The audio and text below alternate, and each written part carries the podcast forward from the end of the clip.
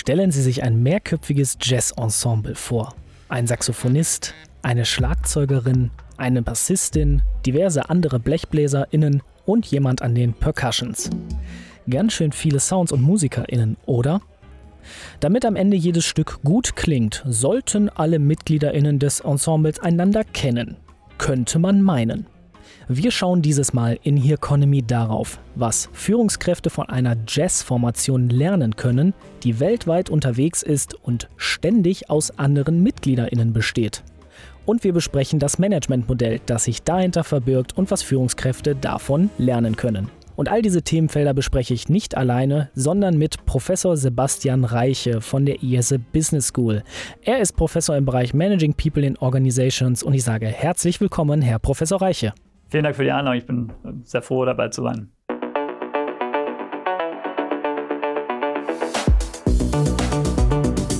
Themen im Tiefenrausch. Hier Economy, der Podcast, der Wirtschaft hörbar macht. Herr Professor Reiche, werfen wir einfach mal so einen Blick auf das große Ganze. Wir leben im Moment in einer Welt mit großen und vielen Veränderungen. Auch in den letzten Jahren hat sich ja einiges verändert.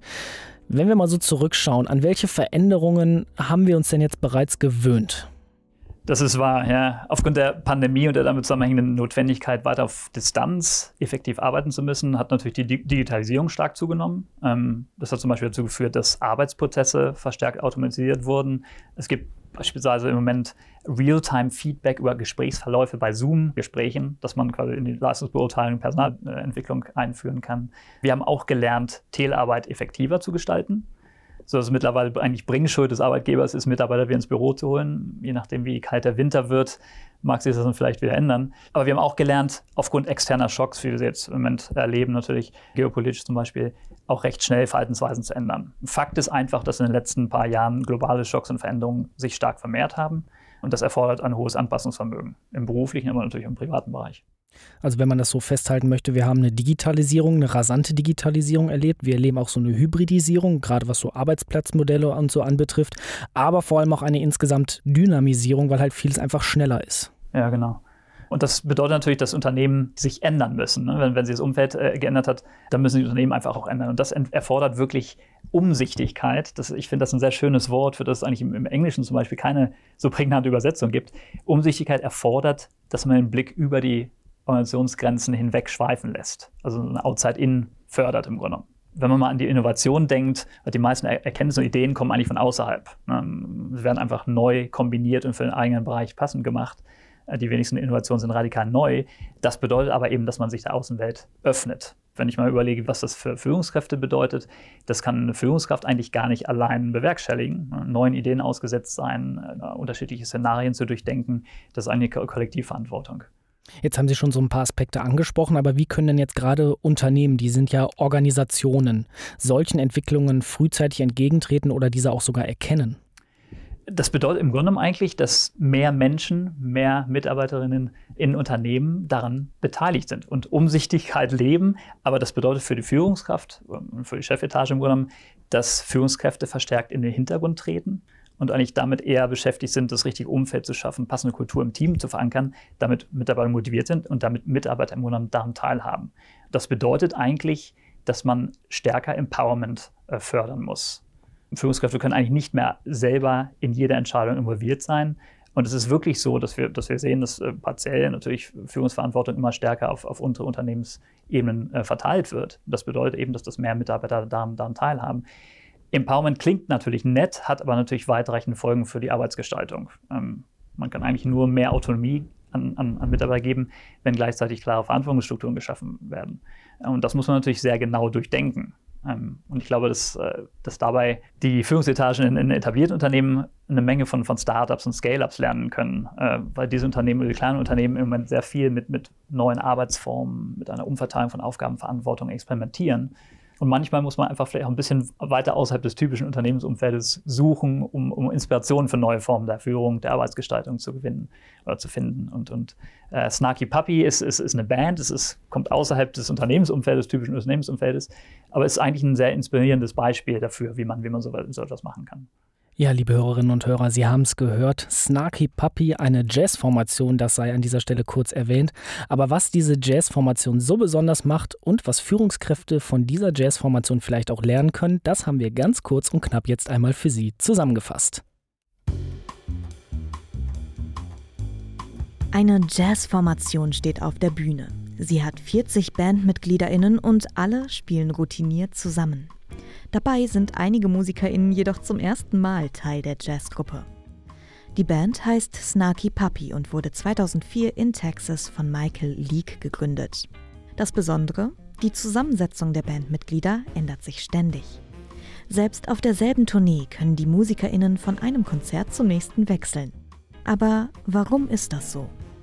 Die Bandmitglieder sind oft unabhängige Musiker und Freiberufler, die mit verschiedenen Auftritten und Bands jonglieren. Snarky Puppy möchte, dass alle Bandmitglieder wie Eigentümer denken. Da die Besetzung häufig wechselt und eine bestimmte Melodie von verschiedenen Instrumenten gespielt werden muss, sind alle MusikerInnen verpflichtet, alle Teile eines bestimmten Songs für jedes einzelne Instrument vollständig zu kennen. Dies fördert das Verständnis für das Endergebnis. Und die reichhaltige Besetzung mit MusikerInnen, die selbst in anderen Bands aktiv sind, sorgt aber auch für einen ständigen Fluss neuer Ideen. Snarky Puppy nutzt diese externe Vernetzung ausdrücklich, denn von jedem Musiker wird erwartet, dass er kreativen Input liefert und Songs schreibt. Die Erwartung, dass die Bandmitglieder lernen, was alle anderen Instrumente spielen, macht sie austauschbar. Das gibt der Band viel Flexibilität in ihrer künstlerischen Freiheit.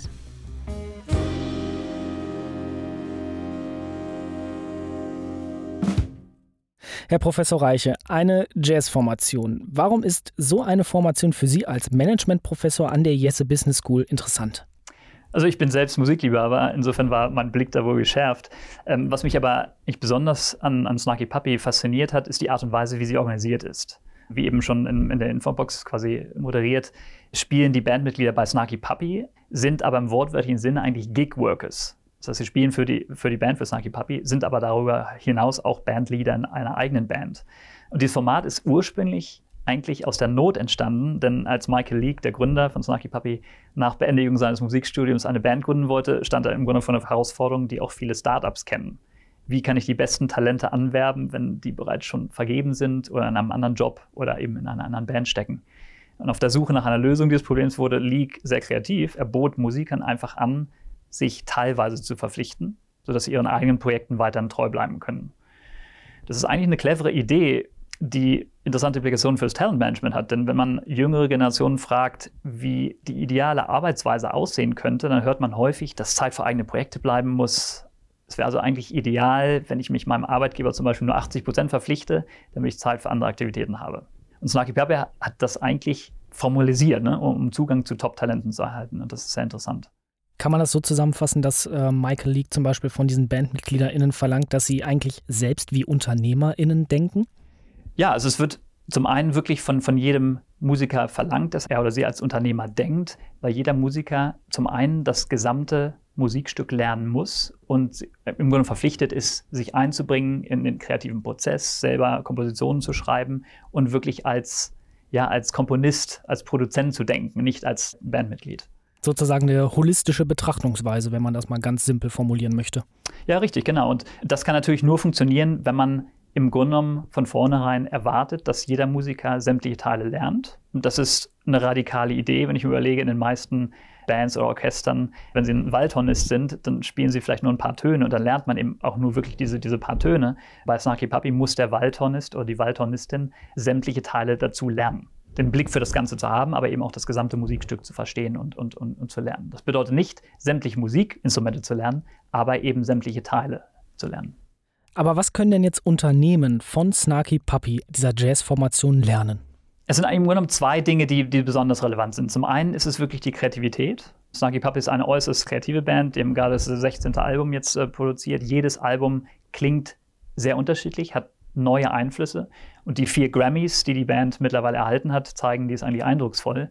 Und Innovation entsteht bei Snarky Puppy eigentlich in zweierlei Weise. Zum einen sind die Bandmitglieder, jeder selber, ständig neuen Einflüssen ausgesetzt, weil sie eben in anderen Bands involviert sind.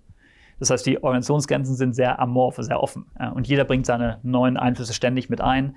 Auch das ist eine recht radikale Idee, wenn man sich überlegt, wie viele Probleme Unternehmen doch damit haben, sich nach außen zu öffnen.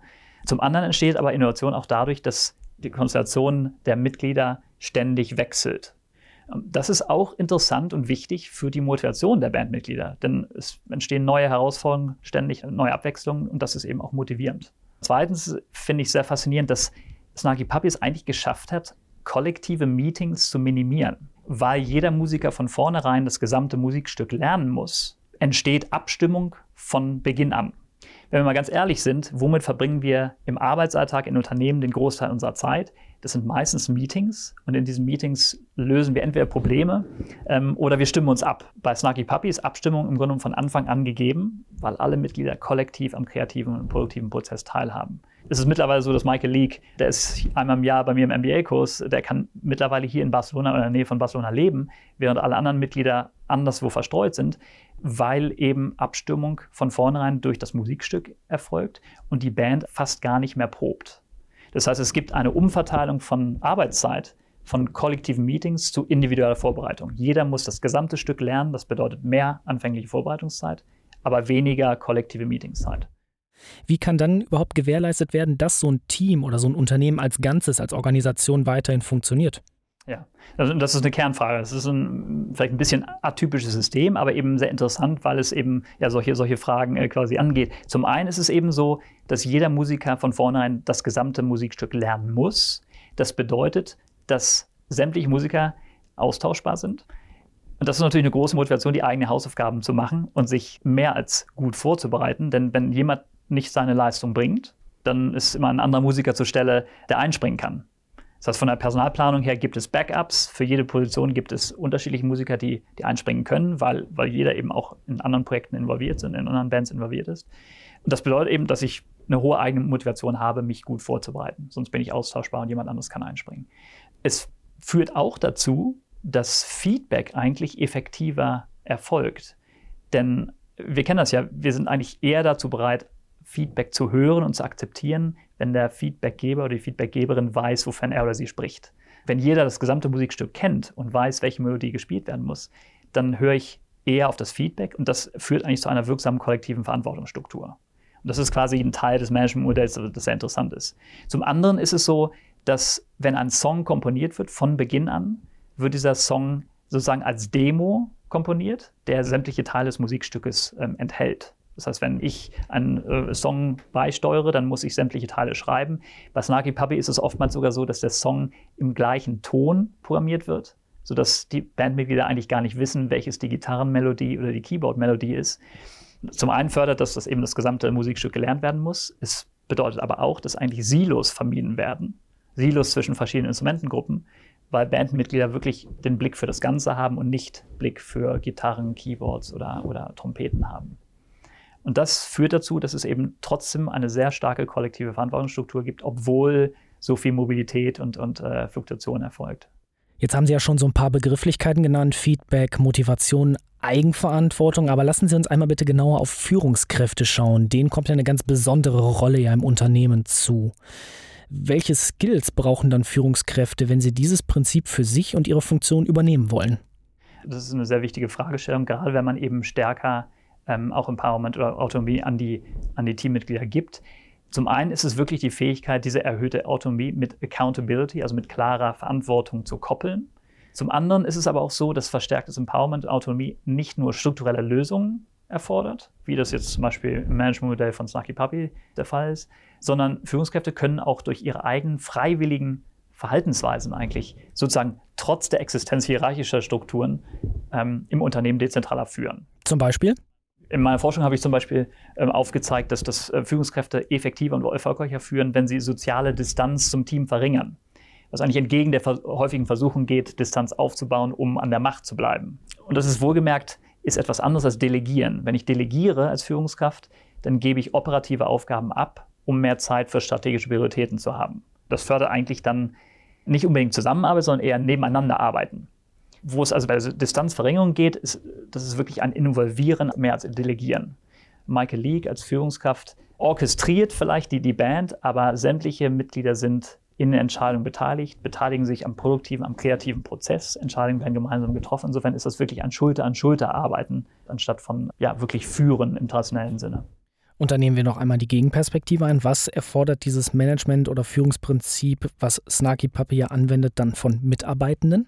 Natürlich ist jedes eher atypische organisationale System selbstselektiv ähm, und das ist auch bei Snarky Puppy der Fall. Also Bandmitglieder bei Snarky Puppy sind, sind Teamplayer, sie müssen Teamplayer sein, sie müssen sehr flexibel sein, sie müssen sich schnell einarbeiten können, Initiative zeigen, denn jeder trägt ja eine Verantwortung, äh, Kompositionen beizusteuern und sie auch weiterzuentwickeln.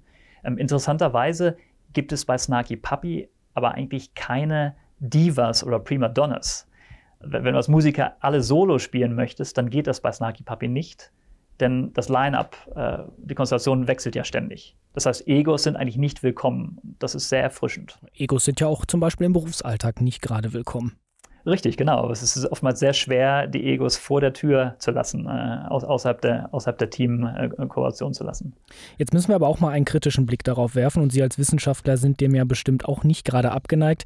Dieses ganze Prinzip klingt jetzt sehr positiv aufgeladen, aber gibt es auch vielleicht Nachteile oder auch wirklich gravierende Defizite an diesem Modell von Snarky Puppy? Es ist natürlich richtig, jedes System hat, hat Vor- und Nachteile. Wenn es ein, ein perfektes System gäbe, dann, dann würden die meisten Unternehmen und Organisationen auch danach sich verhalten. Das Managementmodell bei Snarky Puppy braucht anfänglich natürlich Zeit und Stabilität, damit Mitglieder wirklich lernen, kollektiv zum produktiven Prozess beizusteuern. Und diese Stabilität ist eigentlich nur gewährleistet, wenn, wenn die Aussicht besteht, zum einen wirklich mit Top-Talenten zusammenzuarbeiten, das muss man erstmal schaffen, so ein, ein Umfeld. Oder eben, wenn das Unternehmen auch wirklich eine nachhaltige und überzeugende Kultur schafft, die attraktiv ist. Wenn ich mir meine eigenen äh, MBA-Studenten hier an der IESE anschaue, viele wollen in großen Unternehmen nicht mehr arbeiten, weil die Kultur, weil, weil das Angebot nicht attraktiv ist. Und dann bedeutet es natürlich, dass man erstmal wirklich ein, eine überzeugende Kultur schaffen muss in Unternehmen. Und das ist eine Kernverantwortung von Führungskräften und sozusagen eine notwendige Anfangsinvestition. Darüber hinaus ist es natürlich auch so, dass jedes selbstselektive System noch ein anderes Problem hat, denn es besteht die Gefahr, dass Diversität reduziert wird. Dass sozusagen das System nur für eine bestimmte Art von Person attraktiv ist. dann kommt es zu Groupthink und anderen Phänomenen. Snarky Puppy hat versucht oder versucht, das zu lösen. Zum einen natürlich, weil die Unternehmensgrenzen sehr offen sind, sodass also neue Einflüsse und Ideen ständig natürlich den Weg ins Team finden. Die Band forciert aber sozusagen auch Joint Ventures oder Allianzen mit anderen Organisationen. Also die Band hat zum Beispiel ein Album mit einem, mit einem holländischen Orchester aufgenommen, um wieder neue Einflüsse zu bekommen. Das heißt, im Umkehrschluss, man muss wirklich versuchen, mit anderen Stakeholders, mit anderen Unternehmen auch äh, zu kooperieren. Das zahlt ja auch wieder darauf ein, dass Innovation durch neue Einflüsse, durch externen Austausch, aber vor allem auch durch ein wechselndes Line-up entsteht, so wie es Snarky Papier kennzeichnet. Genau, genau, richtig. Darüber hinaus ist natürlich auch ein, eine Komplexität, die dieses, dieses System äh, mit sich bringt, ist einfach die Komplexität der Personalplanung. Denn äh, wenn ich mit Teilzeitkräften arbeite, brauche ich Backups. Bei Snarky Puppy ist die Fluktuation sehr gering und auch das finde ich faszinierend. Also jetzt nach, nach 18 Jahren sind immer noch sechs der zehn Musiker, die von Anfang an da waren, spielen immer noch in der Band. Das bedeutet eigentlich, dass, dass die Fluktuation sehr gering ist.